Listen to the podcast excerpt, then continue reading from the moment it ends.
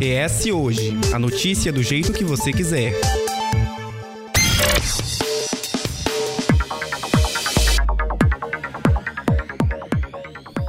Seis, cinco, quatro.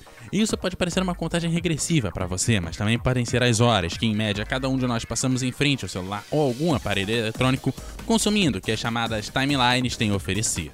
Seja entretenimento, informação ou apenas estresse mesmo, o que em pleno ano eleitoral tende a se tornar frequente para além dos grupos da família.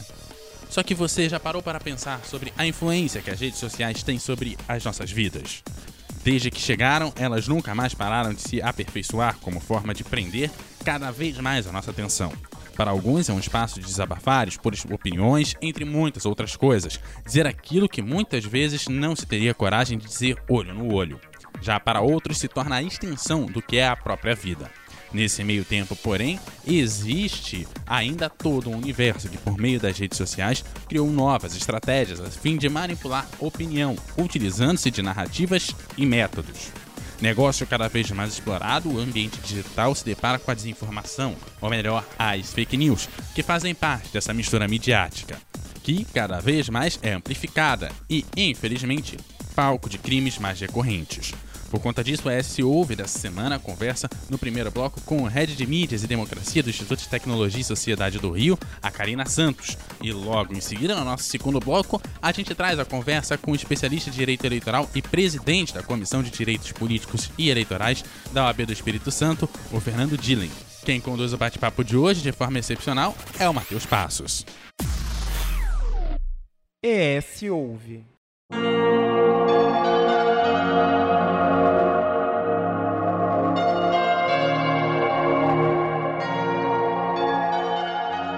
Karina, primeiramente, queria agradecer a sua presença aqui no nosso podcast. Seja muito bem-vinda. Eu que agradeço, Matheus. Olá, boa tarde, boa noite a todos os ouvintes.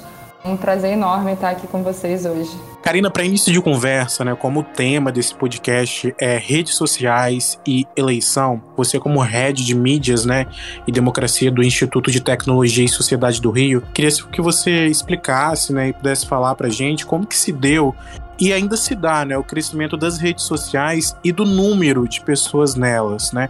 E por que que existe uma preocupação tão incisiva em pleno ano eleitoral por conta disso? Muito boa a sua pergunta para a gente começar essa conversa, porque hoje o debate público online, o debate público em geral, ele acontece predominantemente nas plataformas de rede social, né? A gente não tem mais como falar sobre é, opinião pública, sobre o que as pessoas conversam, sem considerar o que se fala nas redes sociais. Né? Hoje, as redes sociais, a TV continua tendo a sua importância enorme, né? mas as redes sociais são um dos meios pelos quais a população mais consome informação de todo tipo, inclusive informação política. Então, as nossas trocas né, nas nossas relações pessoais, nas nossas relações profissionais, elas se dão em grande parte no ambiente digital. Cada vez mais a nossa vida ela está hiper digitalizada, hiper conectada e não seria diferente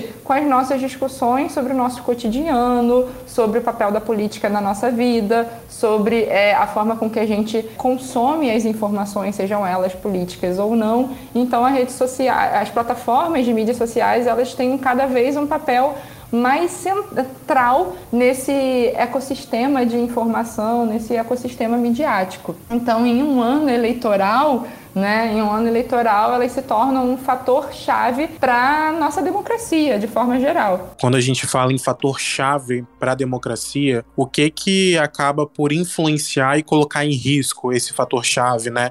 Que, que, que, acaba pondo em risco isso, tendo em vista né, as redes sociais, essa forma que a gente começa, essa forma de se consumir conteúdos, de expor opiniões? Então, é, nos últimos anos a gente vem vendo esse fenômeno aí da desinformação muito potencializado pelas redes sociais. Não criado por elas, né, porque a informação falsa ela sempre existiu, não é algo que começou nas eleições de 2018, por exemplo, né? É, agora a gente precisa diferenciar as informações falsas, isoladas, do fenômeno que a gente vive hoje, né? O que a gente vive hoje não é algo que acontece de forma isolada, né? Ele é uma, um fenômeno sistemático, um fenômeno articulado, né? Então, apesar de ter sempre existido, as redes sociais passaram a amplificar essas, é, esse fenômeno, né, essas desinformações, e aumentar o poder do impacto delas de forma extremamente ágil no debate público, né? Então, até aqui, já fazendo essa diferença aqui, né, da a famosas fake news, que todo mundo conhece como fake news, mas até fazendo já uma diferença de fake news para desinformação, né? Porque fake news é um, é um aspecto da desinformação, porque, na verdade, quando a gente fala desse processo de desinformação que acontece hoje, é um processo muito maior. Hoje a gente vê que existem várias técnicas para desinformar. Tirar algo do contexto, desvirtuar pedaços de uma informação verdadeira, é, e tudo isso possibilitado pelas arquiteturas de mídias sociais acontece numa velocidade que antes não era possível. Né? É, e aqui a gente, é, antes a gente, claro, a gente sempre teve o boato, a gente sempre teve é, o político que mentiu, né? Mas a gente não está falando disso, a gente está falando de um processo organizado dessa desinformação que é pensada para poder anular o debate ou anular a visão sobre a realidade que as pessoas têm, modificar isso de forma artificial, né? E é interessante, Matheus, porque é um fenômeno que tem sido observado ali, né, principalmente, né, foi se articulando ali nos Estados Unidos e na Europa, mas hoje já se vê em vários países do mundo, né? Então é, é algo que não tem, não acontece isoladamente do Brasil, é uma preocupação mundial, mas é um fenômeno que trabalha muito com o medo de segmentos específicos da sociedade, né? E essa tem sido é, a principal estratégia do uso da desinformação para manipular a opinião pública e ter uma influência na democracia. E aqui no nosso caso, né, falando em contexto eleitoral, ter uma influência na decisão do voto. E quando a gente fala, né, você disse que essa questão da desinformação, das fake news, algo que veio crescendo, veio de outros países e foi crescendo. No Brasil cresceu de uma forma muito grande. A gente nunca se falou tanto sobre mentira, né, sobre desinformação como nos últimos anos e como, como é importante, né, ficar atento, ficar vigilante mesmo e, e checar, né, e ver se aquilo tem procedência. Enfim, qual que é a particularidade que o nosso país, que no nosso contexto, você falou um pouco, né? Você falou um pouco sobre no contexto eleitoral, mas no contexto brasileiro em geral, para além de um ano eleitoral, a gente sabe que vai acabar. Quem vai ser, políticos vão ser escolhidos em outubro, seja para a Câmara dos Deputados, para o Senado Federal, para as casas legislativas, é, seja para os governos estaduais, para o governo federal, mas é, a partir daí, né, a gente sabe que a, que a fake news, que a desinformação, ela vai estar tá ali, ela vai permanecer. Então, qual que é a particularidade e, e de que forma isso vem sendo aperfeiçoado, se a gente pode dizer assim, porque como você disse, é um processo, né? É uma forma pensada, né? Virou, virou, virou negócio. Exatamente. Esse é um bom ponto de se falar, Matheus, porque é, quando a gente fala do fenômeno em si, a gente não está falando no tio, né? O tio do WhatsApp, nosso contato ali que trabalha na, da, da academia, que compartilha uma desinformação. A gente não está falando dessa informação falsa que é compartilhada de forma é, ingênua, né? Que, que, é, que é compartilhada por uma pessoa, um cidadão comum. A gente está falando de uma coisa que é pensada, uma estratégia. A gente está falando de um mercado em torno da produção e circulação de fake news e um mercado que de fato ele vem se aperfeiçoando, né? Quanto mais a gente pensa é, em conjunto, né, sociedade, poder público, academia, em formas de entender é, esse fenômeno e tentar criar estratégias para minimizar a probabilidade de impacto dele, mais esse mercado ele vai conseguindo se aperfeiçoar e pensar novas estratégias. Então, aqui no Brasil a gente tem uma forma muito específica ali de uso, por exemplo, é, do WhatsApp, WhatsApp, que é um serviço ali de mensageria, que ele tem um objetivo de ser uma troca de conversas privadas, né? A gente tem um uso muito específico no Brasil que às vezes se confunde, a gente fica nesse dilema de é um uso para comunicação privada ou ele é um uso para comunicação pública, para é, transmissão de informação de massa, comunicação de massa, né? A partir do momento que a gente é, estrutura vários grupos de WhatsApp para falar com várias e várias pessoas e quando a gente pensa em disparos em massa ou canais abertos, por exemplo, né, de outros aplicativos de mensageria do Telegram, então a gente tem tipos de construção de comunidade para compartilhamento de informação política e essas comunidades criam relações de confiança que são é, um fenômeno ali muito específico e interessante de se observar, né? Como essas, é, a partir do momento que a gente cria esses espaços de confiança de comunidade, as informações que são colocadas ali, existem um, um grau de confiabilidade naquelas informações que é toda uma, uma estratégia de não só a informação falsa ela ser disparada, ela ser compartilhada, mas é toda uma estratégia para que aquela informação falsa ela se consolide na imagina, no imaginário popular. A gente viu isso muito em 2018, porque a gente não está falando, por exemplo, somente da pessoa receber uma mensagem, uma informação falsa no WhatsApp. A gente está falando de uma estratégia multiplataforma. Ela vai ver uma mensagem no WhatsApp, ela vai ver um influenciador digital que ela segue no Instagram, no YouTube, ela vai ver um vídeo, depois ela no Facebook Facebook, vai ver se ser compartilhado também. Então, todo esse arranjo de plataformas, quando a gente pensa numa estratégia que, que é feita por esse mercado, né, atua em todas as plataformas de forma muito articulada, a gente consegue pensar em consolidação de, da desinformação no imaginário popular. E isso pode ter estragos em candidaturas, beneficiar ou prejudicar candidaturas de uma forma que, é, infelizmente, é, a informação falsa ela viraliza muito mais rápido do que a informação verdadeira, né? Vários pesquisadores já têm apontado devido ao estímulo das emoções mesmo, né? Então, por mais que a gente se faça um desmentido daquela desinformação, o estrago que a desinformação fez muitas vezes é irreversível. É um caso muito a, a, a, gente discutir e pensar, né, um pouco desse aprimoramento das estratégias multiplataformas que a gente vem vendo no Brasil. A gente não está falando somente de, de, desinformação que acontece em uma rede social. A gente está falando dessa desinformação articulada, desse mercado que é feito de forma estrutural, né? E outra preocupação ali, que também não é caso isolado brasileiro, mas que a gente vem vindo uma escalada muito preocupante, são os discursos de ódio, né? Então a gente vê cada vez mais eh, ataques crescentes à, à imprensa, por exemplo, né? É um fenômeno que não é isolado, mas é um fenômeno que merece a nossa atenção devido exatamente ali ao nosso ano eleitoral, uma escalabilidade de problemas. Vários jornalistas ali que vêm se debruçando sobre o desafio de cobrir é, a desinformação, né? Como recentemente no caso do Congresso em, em Foco, como o jornalista Lucas, né? Que revelou a produção de desinformação ali canais em, fórum, fóruns de internet que estavam discutindo sobre desinformação, envolvendo inclusive pagamento para a produção de fake news com criptomoedas. Então a gente vê ali um, um nível de, de aprimoramento onde essas discussões e onde esse mercado acontece que, que é muito preocupante e que a gente pode, dois meses pré-eleições, é um tema que a gente precisa ali pensar quais são as estratégias que a gente vai lidar para conter esse fenômeno. Você falou, né, de jornalistas, né, você falou também de, de segurança, da crescente, né, dos ataques, discursos de ódio, a maneira como essas, essa desinformação em massa é criada para descredibilizar a imprensa, descredibilizar é, o bom jornalismo.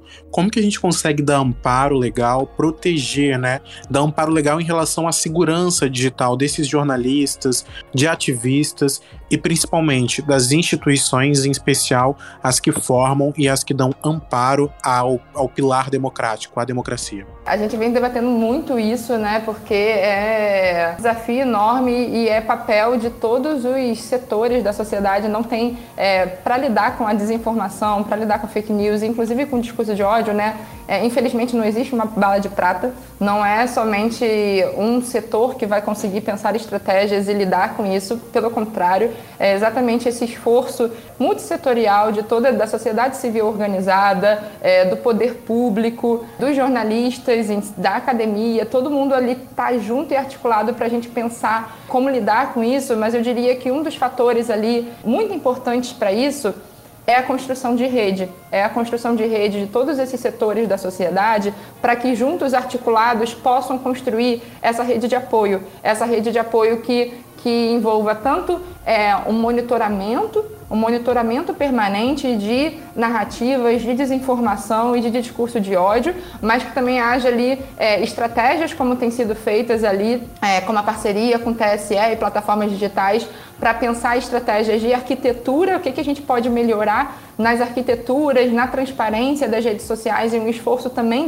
do, do setor privado para ajudar a lidar com esse fenômeno, como também, né, como academia é, e institutos de pesquisa, como o ITS, por exemplo, que a gente tem é, muito mergulhado nesse campo, como que a gente pode dar suporte até de capacitação em segurança cibernética para lideranças, ativistas, candidatos, jornalistas. Então, aqui no ITS, por exemplo, e recentemente o ITS em parceria com redes cordiais, a gente tem feito também em parceria com o Facebook é, Facebook Journalism Project, a gente tem feito uma série de capacitações para jornalistas e para redações para pensar como a gente constrói essa resiliência cibernética, como os jornalistas eles podem estar mais é, munidos, capacitados de ferramenta para que eles consigam prever ataques ou até lidar e saber como agir da melhor forma em caso de ataque. É essa articulação de diferentes setores da sociedade que precisa estar tá pronta e sempre se reinventando, inovando para que a gente também possa estar tá aprimorando, né? Enquanto, infelizmente, a gente vê é, mecanismos de ataque sendo aprimorados, a gente também precisa pensar, né, como aperfeiçoar esses mecanismos de defesa e de proteção dessas pessoas que estão ali na linha de frente da nossa democracia. Karina, o Tribunal Superior Eleitoral, ele firmou tendo em vista ataques e tendo em vista todo esse avanço da desinformação, acordos, né, com as redes sociais.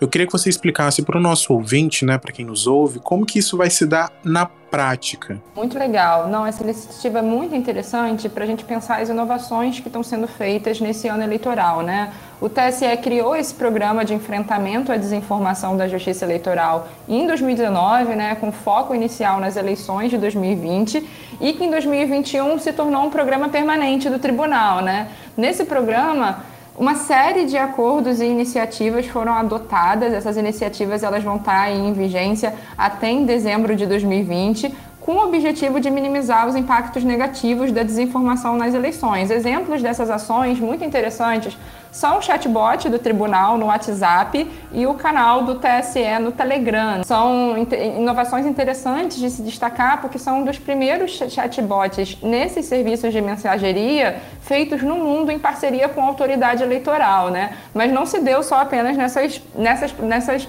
é, aplicativos de mensageria, também se deu nas outras principais plataformas atuantes no país, né? Então, o Facebook e o Instagram, por exemplo, anunciaram que vão aplicar aí um rótulo eleitoral em conteúdos compartilhados sobre as eleições. Esses rótulos, inclusive, já estão até funcionando, né? Que esses rótulos direcionam os usuários para as informações oficiais, né? Como o Facebook também prometeu disponibilizar ao TSE uma ferramenta de megafone. Então, uma parte do feed de notícias é, terá ali uma, um espaço exclusivo para o tribunal divulgar as notícias. Né? E as outras plataformas tiveram outras iniciativas. O Twitter anunciou que também irá dar destaque às informações fornecidas pelo TSE, colocará etiquetas de identificação em candidatos e candidatas para mostrar qual cargo cada um está concorrendo. Né? O Google ele vai dar maior visibilidade a aplicativos com conteúdo cívico no Google Play Store durante o período eleitoral, que vai incluir aplicativos do TSE. É, e todas são ótimas iniciativas muito voltadas tanto para disponibilização de mais informações de qualidade, o que é muito importante, e outras voltadas para a criação de fricção nesse processo de consumo de, de informação. Né? O que, que é essas fricções que a gente cria? São é, algumas barreiras que ajudam o usuário a refletir sobre o que ele está consumindo, para que não seja esse consumo tão rápido, atropelado, muitas vezes desenfreado que a gente tem nas plataformas, e que ajude o usuário a pensar: olha, por que, que será que essa mensagem aqui está com uma etiqueta de que ela foi muitas vezes encaminhada, né? Por que, que ela deve estar tá viralizando? Nossa, existe aqui uma informação verificada. Eu vou olhar também para complementar o que eu estou lendo. Então, são algumas modificações na arquitetura dessas plataformas, no design dessas plataformas, que ajudam, auxiliam nesse consumo de informação um pouco mais reflexivo Agora, é importante a gente pensar aqui também, Matheus, sobre a garantia de eficácia dessas ações, né? Que é uma das coisas que muito se questiona. É importante dizer que a gente está falando de um desafio enorme. Então, claro que vemos com muitos bons olhos essas iniciativas, mas somente elas podem não ser o bastante para fazer frente ao tamanho do desafio que a gente tem pela frente, né? Porque, como, como a gente conversou aqui, né? A desinformação é um fenômeno muito amplo, muito polivalente. Então é complexo pensar em uma estratégia única de combate ou apenas uma frente de tipos de ações, como por exemplo essas ações de moderação de conteúdo nas plataformas. A gente precisa sempre olhar para abordagem que sejam abordagens que sejam muito setoriais, que envolvam o poder público, por exemplo, com o papel do Ministério Público nas investigações sobre desinformação, as agências de checagem de fatos na verificação do que circula das redes. E a gente não pode esquecer do combate em si, né? Pensar em estratégias de follow the money, né? Que é seguir o dinheiro e até a raiz desse mercado desinformativo. Porque se estamos falando aqui de uma indústria de desinformação, é preciso pensar como a gente chega no X do problema, que é pensar como essa indústria se financia. Então, com esse conjunto de estratégias multissetoriais, a gente tem ali uma maior chance de sucesso para lidar com esse grande desafio. É isso. Só para trazer para o nosso ouvinte, né, o Frei do Telegram e do TSE, no dia 17 de maio desse ano, o TSE e o Telegram formalizaram uma parceria, né, o que, o que prevê uma série de medidas do tribunal né, para incentivar a circulação de informações oficiais sobre o processo eleitoral. E mais recentemente, há sete dias, né, na última segunda-feira, dia 6, 6 de junho, né, o atual presidente do Tribunal Superior Eleitoral, ministro Edson Fachin, recebeu o vice-presidente do Telegram para que, o, que o tribunal conheça né, ações da plataforma, da rede social para combater a desinformação, é, as fake news, enfim, tudo o que compõe esse debate. E teve aqui com a gente hoje a Karina Santos, Karina que é head de mídia e democracia do ITS, ITS que é o Instituto de Tecnologia, né, do Rio de Janeiro. É o instituto mais preciso, o Instituto de Tecnologia e Sociedade do Rio de Janeiro. Karina, te agradeço muito, agradeço a sua disponibilidade. Todas as suas informações foram essenciais, muito importantes para esse nosso episódio, para essa nossa conversa e para o debate sobre eleições e redes sociais que é algo que vem crescendo e que nos próximos anos deve se tornar ainda mais intenso do que é atualmente. Obrigado. Eu que agradeço, Matheus, agradeço muito pelo espaço, agradeço muito também pelos ouvintes e que a gente possa estar tá continuando a debater esse tema que, sem dúvida, ele vai ser um dos principais temas do ano. Muito obrigada, Matheus.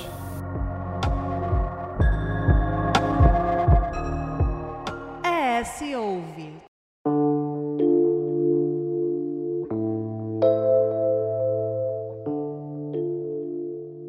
Fernando, primeiramente queria te agradecer, agradecer a sua disponibilidade para estar conversando com a gente aqui. Muito obrigado. Prazer estar aqui com vocês, nossos colegas aqui do podcast Espírito Santo Ouve. Vamos lá então, para início de conversa, né? Como esse é um episódio onde a gente está falando de eleições, redes sociais, quando a gente fala nesse assunto, né, quando a gente fala de redes sociais, ainda mais dentro do assunto eleições, a primeira coisa que nos vem em mente são as fake news. Eu queria saber se você poderia explicar para o nosso ouvinte o que são as fake news e as suas principais características para depois a gente dar prosseguimento nesse assunto. Eu acho que é uma boa pergunta para a gente começar nosso bate-papo, porque de fato existe às vezes muita mal compreensão sobre o, sobre o assunto. Ou seja, às vezes tem fake news para falar o que é fake news, é, com perdão assim da, da ironia. Mas as fake news, é, as notícias falsas, não se resumem somente aquelas notícias, como às vezes o, o português pode, pode é, ser intuitivo, aquilo que é totalmente falso, notícias falsas. Não, não é somente isso. Hoje as notícias falsas elas também englobam é, as notícias descontextualizadas.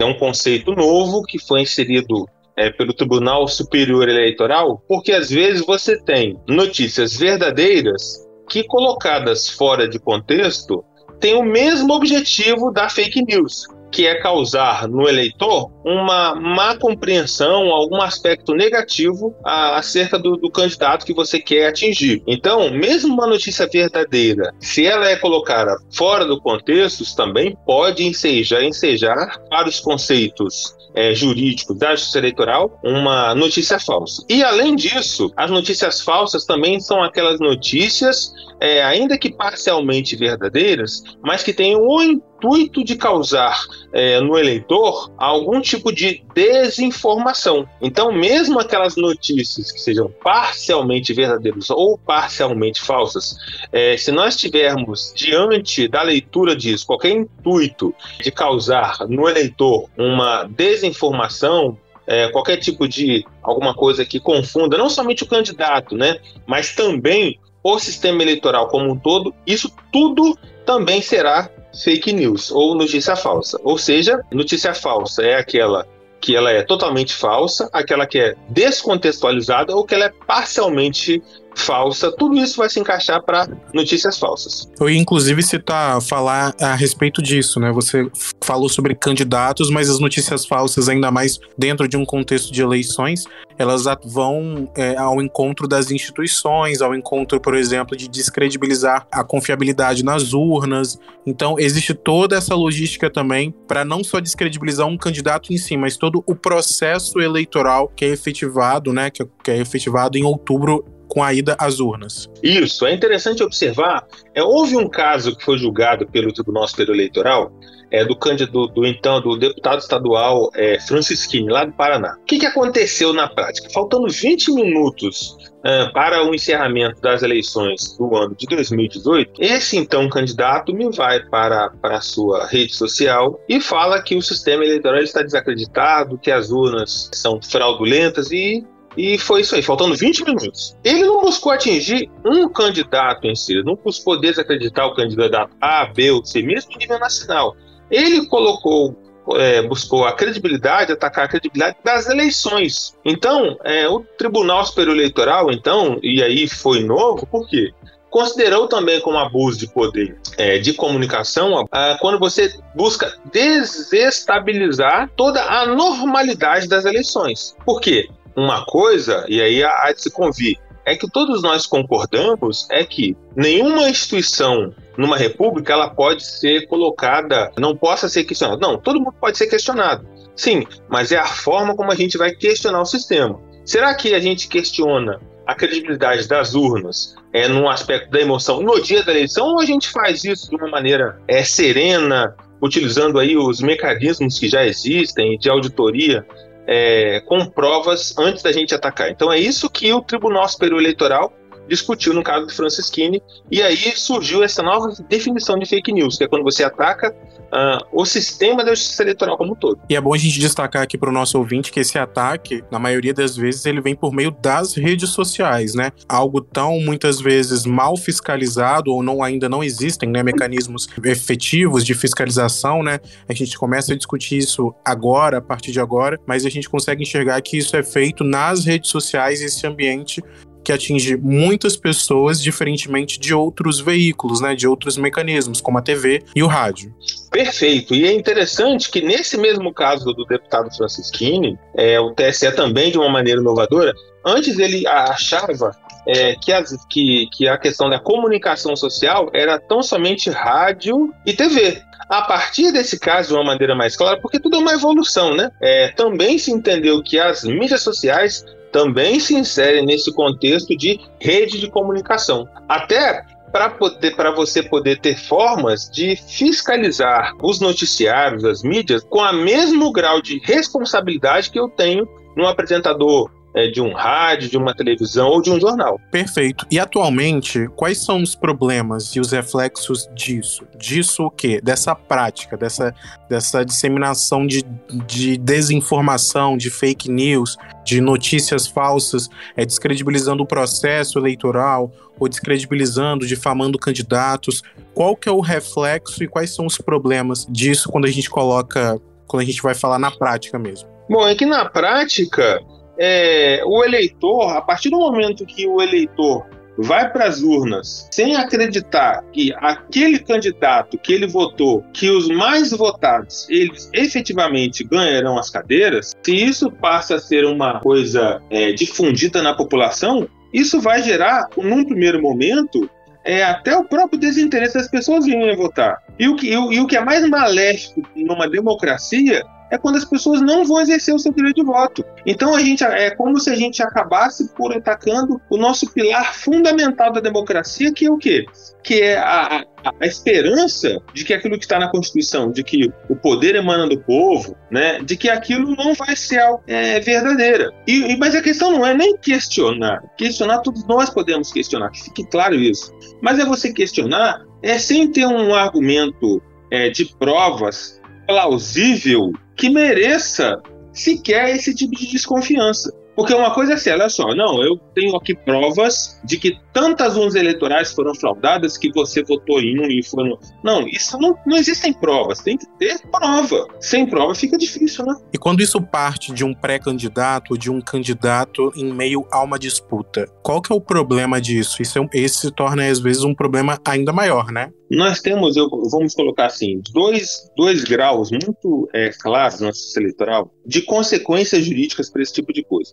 Porque uma coisa é o tiozão ou tiazona do Zap que passa uma notícia, uma, uma notícia falsa para frente sem saber. Uma outra coisa é você ter uma organização criminosa é, preparada com robôs e computadores e técnicos, né, que façam, que também busquem é, esse tipo de, de, de, de efeito. É óbvio que para aquele tiozão do Zap, essa conduta, a princípio, vai ser atípica, se você não, não, provar aquilo que no direito nós vamos chamar de dolo ou de má fé. Se a gente pegar isso na esfera de um candidato, se isso é uma, uma conduta isolada é de um candidato, ele, a princípio, ele pode ter como penalização uma multa. É o que a Justiça Eleitoral coloca. Multa é por conta disso. Agora, se esse mesmo candidato, como eu falei, se ele é reincidente, se ele se utiliza assim de interporta as pessoas, aí nós vamos entrar é, se tiver mais de, de uma, uma, pessoa, mais uma, uma, três pessoas trabalhando em conjunto com essa finalidade. Aí nós vamos falar numa organização criminosa. Aí nós vamos entrar numa outra seara, não da multa, mas do abuso do poder dos meios de comunicação. E esse abuso dos meios de poder de comunicação como o próprio ministro Alexandre Moraes falou na semana passada, pode levar desde a cassação do registro ou até a perda do mandato se a pessoa tiver sido eleita. Então, observem que são diferentes graus de penalização possível, desde a multa até a cassação do registro ou do diploma. Aí a gente consegue enxergar que as penalidades elas existem, mas elas se diferem para determinadas pessoas. Se é um candidato, um político, isso vai de, ah, vai de uma forma muito mais grave. Agora, se atingir uma pessoa comum, entre aspas, da sociedade, né, quem você colocou aí como tio, tia do Zap, isso vai de uma outra forma. E compartilhar fake news é crime, porque a gente sabe que aqui no Brasil, por exemplo, tem um Código Penal que prevê três configurações de crimes ligados a boatos e às mentiras, né? São os chamados crimes de honra. Existe, é, na verdade, criar e compartilhar fake news é crime e é, esses crimes de honra podem, podem ser né, colocados em prática quando o assunto é fake news? Veja bem, é, tudo vai depender é, de qual é a finalidade do agente, da pessoa que está praticando aquilo ali. Se a finalidade da pessoa foi tão somente injuriar, difamar alguém, imputar falsamente um crime à pessoa, a princípio ela vai responder na justiça comum, princípio. Agora, se o objetivo dela for atingir o candidato em ser um candidato num pleito eleitoral ou sistema da justiça eleitoral, ah, isso também vai ser crime, vai, vai, mas vai ser um crime eleitoral. E ele vai ser julgado não na justiça comum, vai ser julgado na justiça eleitoral. Que, inclusive, para o eleitor, que não, para o nosso ouvinte que não sabe, quem apura é, crimes eleitorais é a Polícia Federal. Quem apura crimes comuns é a Polícia Civil. Então, é por isso que é, a Justiça, a Polícia Federal, porque como a justiça, federal, a justiça, eleitoral é um ramo da justiça federal, quem investiga esse tipo de crime é a Polícia Federal. E aí, havendo indício de crime, isso é encaminhado para o Ministério Público Eleitoral, que denuncia a pessoa na Justiça Eleitoral.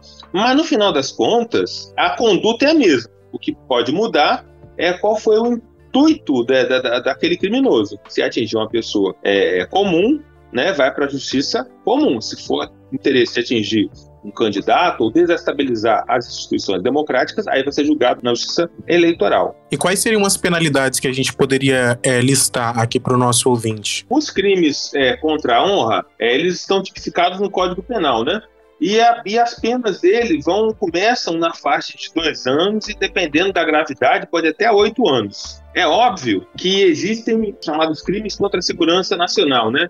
Que quando você é, envolve instituições como um todo, é, envolva a própria segurança da presidência da República, da justiça, poder judiciário, alguma coisa do tipo, é, isso pode é, gerar uma pena ainda maior, né, mais grave ainda. Mas a princípio as penas começam com dois anos, mas podem até oito, dez anos, dependendo da gravidade. Você falou e eu também citei, né, os crimes contra a honra. O que são esses crimes contra a honra? Para só para a gente deixar claro para o nosso ouvinte, já que a gente passou por cima deles e citou eles aqui. Antigamente, né, o direito ele protegia tão somente aquilo que era palpável, aquilo que era materialmente onde você, você conseguia encostar. Tipo, se havia uma lesão física, alguma coisa nesse sentido. Já de anos 60, 70 para cá, e agora também na nossa Constituição Federal, também são considerados direitos fundamentais toda a nossa dignidade, a nossa honra. Então, a honra seriam aqueles atributos é, imateriais, mas que também são partes do direito à personalidade das pessoas. E aí nós vamos ter o direito à minha imagem, o direito à minha intimidade.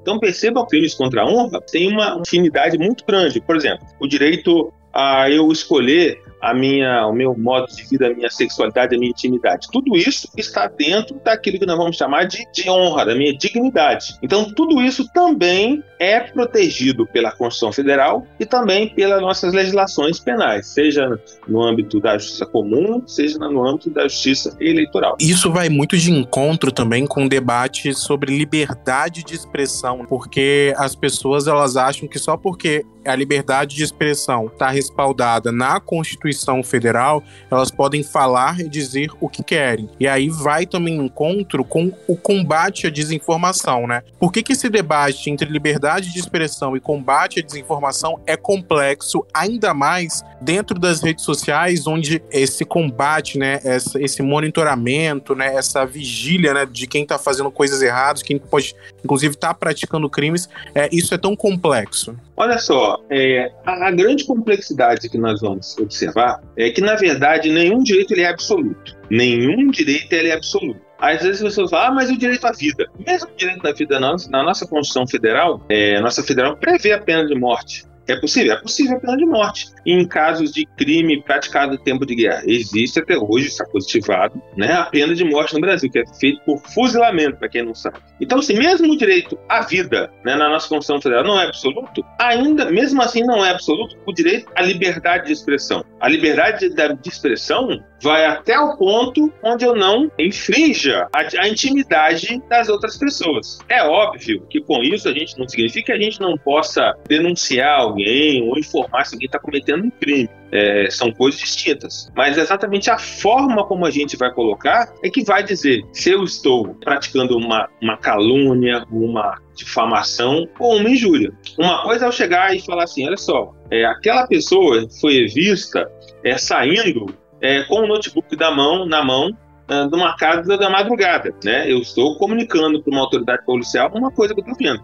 Agora, uma outra coisa é eu sair na rua e falar assim, tem uma pessoa de cor escura correndo ali, né? Então ele também está praticando crime. São coisas completamente diferentes. Ainda que uh, numa análise gramatical o que eu tenha falado possa ter a, a, o mesmo significado, mas observe que o meu objetivo, o meu intuito, meu dolo foi completamente diferente no primeiro caso e no outro. Então, é, é apesar de ser uh, aparentemente complexo, a liberdade de expressão, apesar de ser um direito muito importante, ele jamais vai ser absoluto a ponto de permitir é, com que eu propague crimes né? Ou que eu coloque em, em, em, xeque, em xeque valores da democracia, como por exemplo, a gente viu agora, é, num outro debate, aí, a pessoa é, é, sugerindo né, que, o, que o nazismo deveria voltar no Brasil. Tudo tem o um limite. Também né, é a mesma coisa a questão da liberdade de expressão. E em relação a isso, né, você trouxe exemplos aí, né, essa questão do nazismo que tomou os noticiários, tomou as redes sociais recentemente, foi algo que foi, que foi proferido, né, falado em, dentro de uma, em uma rede social, numa rede social que é o YouTube. É, a gente sabe que nesse ano eleitoral o TSE tem se preocupado bastante com o impacto das redes sociais no pleito. Isso a gente fala em relação ao impacto das fake news, né, na população. A gente sabe que cada vez mais a população se informa pelas redes sociais, existem mais celulares, né, mais aparelhos eletrônicos do que até mesmo gente no país. Então as pessoas elas se informam e, e, e, e, é isso.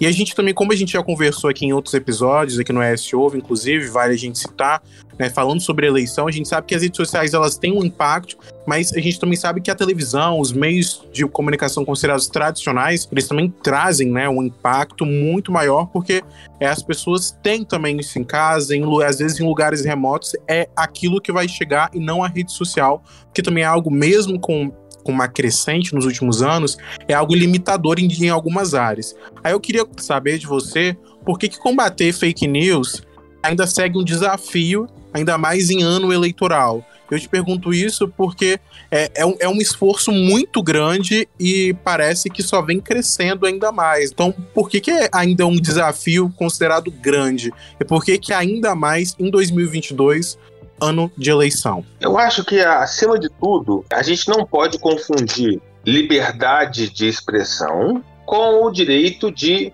é, falar mal das pessoas. Da mesma maneira que a gente é, sempre é, preserva aí o direito à liberdade de imprensa, isso tem que ser sempre colocado, as redes sociais elas surgem nesse nosso mundo pós-moderno de uma maneira como você muito bem colocou na sua avaliação. Hoje, aquilo que se onde chegava informação às oito e meia da noite com o noticiário da TV, hoje chega em 5, 10, 20, 20 minutos, tudo muda, né?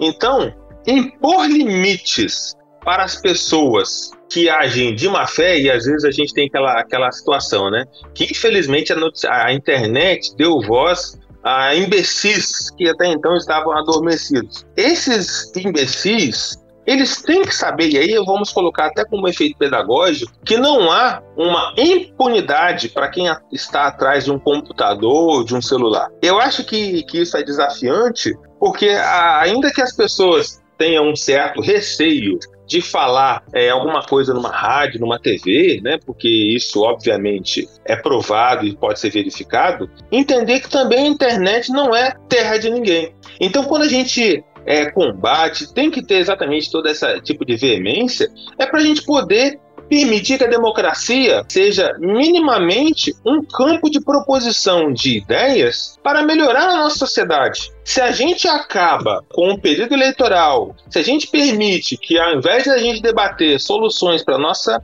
democracia, para nossa república, ela está amadurecendo, né? se a gente não, não combate isso, a nossa, a, nossa, a nossa democracia, ao invés de ela evoluir, ela vai regredir, né? Então, é, eu acho que esse é o ponto importante que às vezes muitas pessoas esquecem de, entender esse tipo de avaliação, que infelizmente no Brasil ainda as pessoas não têm noção de que o que elas cometem atrás nas redes sociais elas também podem ser punidas. Então, isso é, um, é, um, é um, uma coisa que a gente está vivendo na nossa, na nossa democracia, mas que é mundial, mas isso tem que ser segmentado. Infelizmente, ainda não foi sedimentado no Brasil. E eu vou mais ainda. As fake news acabam por desestabilizar até uma possibilidade do surgimento de uma terceira via no Brasil. Por que, que o nosso ambiente político ele está tão polarizado? E eu não acho que, que a polarização ela é benéfica, ela é sempre retrógrada para a democracia. Porque sempre que você tenta é, surgir com um debate novo, com uma notícia nova, aqueles grupos é, é contrapostos um vai atacar, os dois vão se unir para atacar o que vem de novo. Por quê? Porque só interessa essa dualidade para quem está no poder ou para quem já esteve no poder. Não sei se eu estou me fazendo claro, mas infelizmente é, é, um, é uma discussão que a gente tinha que ter pelo menos uns 10 programas, uns 10 podcasts para a gente poder aprofundar mais nessa questão. A gente sabe também que a discussão, né, já para ir, ir, encaminhando para o final, que a discussão sobre desinformação no Brasil atualmente, né, essa discussão jurídica, ela é um pouco ampla. Ampla porque nós não temos uma lei exclusivamente para punir aqueles que cometem crimes, disseminar fake news. A gente sabe que existe existe um projeto de lei, né, o projeto de lei das fake news, que está em andamento na Câmara dos Deputados, mas a gente não sabe quando isso vai ser aprovado, quando isso vai caminhar para mais à frente.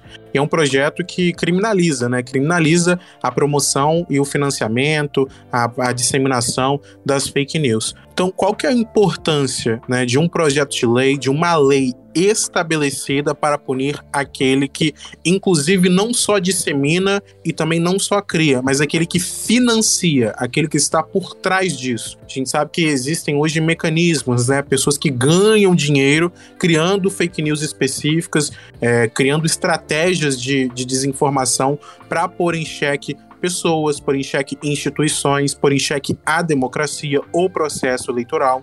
Então, qual é a importância de criminalizar isso e ter uma lei que respalde isso para que o judiciário tenha cometeu isso? Vamos lá, vai ser, vai ser punido. E, e qual, qual a importância também de se, a, de se atualizando isso também ao longo dos anos, já que as redes sociais, já que os meios de comunicação eles vão passando por atualização constantemente? Eu vou dizer é, que infelizmente, não numa discordância negativa, mas numa crítica positiva, o grande problema do Brasil hoje não são a falta de leis. Eu sou procurador legislativo, é, sou procurador da Câmara da Serra. E só na Câmara da, na, no município da Serra nós temos mais de, de 5 mil leis aprovadas pelo legislativo é serrano. Então, se você multiplicar aí vezes 5 mil municípios, mais as leis estaduais, mais as leis federais, quando já tem mais de 12 mil leis, você observa até que é possível a gente criminalizar todas essas condutas e, dependendo da situação, utilizar a, as leis é, de crime organizados, de organizações criminosas, para poder dar um, uma, uma, pena mais dura para esse tipo de pessoa. Na minha opinião, o que a gente teria que incentivar, até as, mais do que as leis, é o aparelhamento uh, das instituições estatais para que ocorra a fiscalização e a repressão e a punição. Porque de nada adianta a gente ter uma pena vamos colocar assim, uma pena de 10, 20 ou 30 anos, se não existir a, aquela, aqueles, a, a, aquela aparato, o aparato policial e o judiciário que reprimam, fiscalizam e punam. Eu posso ter leis muito severas, mas se eu não tiver quem investigue e quem aplique a penalidade, infelizmente a gente vai estar na mesma situação. Né? É, às vezes, é, nós somos, nós enquanto cidadãos, nós, nós somos tendentes a achar que a culpa é da lei no Brasil. Não, mas infelizmente às vezes a culpa é da falta da estrutura do Estado fiscalizar. Porque você concorda comigo, e se você concorda comigo? Nós sabemos aí que tem algumas organizações criminosas que são firmes em difundir fake news. Não há, na minha concepção jurídica, se elas são organizações criminosas, a elas tem que ser aplicadas, pelo menos na, na, na, o processo em si, de uma coisa muito semelhante com o que pratica o tráfico de drogas. Porque você no final das contas, você entorpecer alguém biologicamente, ou você também atacar a democracia, num gênero, numa análise ontológica e filosófica de, de, é, de malefício para a sociedade, na minha concepção, está no mesmo plano. Então, concordo com você. Temos que ter leis mais, mais severas? Temos. Mas temos também que pensar é, em melhorar o nosso aparato estatal para poder investigar e punir essas pessoas. E é assim, né, com essa reflexão que a gente encerra, que a gente agradece também a sua participação aqui, Fernando Dillen, especialista em direito eleitoral e presidente da Comissão de Direitos Políticos e Eleitoral da Ordem dos Advogados do Brasil, seccional Espírito Santo. Fernando, obrigado pela sua participação, pelo seu tempo para conversar com a gente. Boa tarde, é sempre um prazer e depois, assim que vocês quiserem, a gente volta aqui para poder debater mais esses temas. Fiquem com Deus. E esse foi o ES Ouve, o podcast semanal do jornal ES Hoje, que vai ao ar semanalmente no site eshoje.com.br e também nas principais plataformas de áudio. O episódio de hoje teve a apresentação de Eduardo Couto e Matheus Passos, a produção e o texto de Matheus Passos, a edição de som de Eduardo Couto e a direção de jornalismo é da Daniele Coutinho. Galera, aquele abraço e até semana que vem.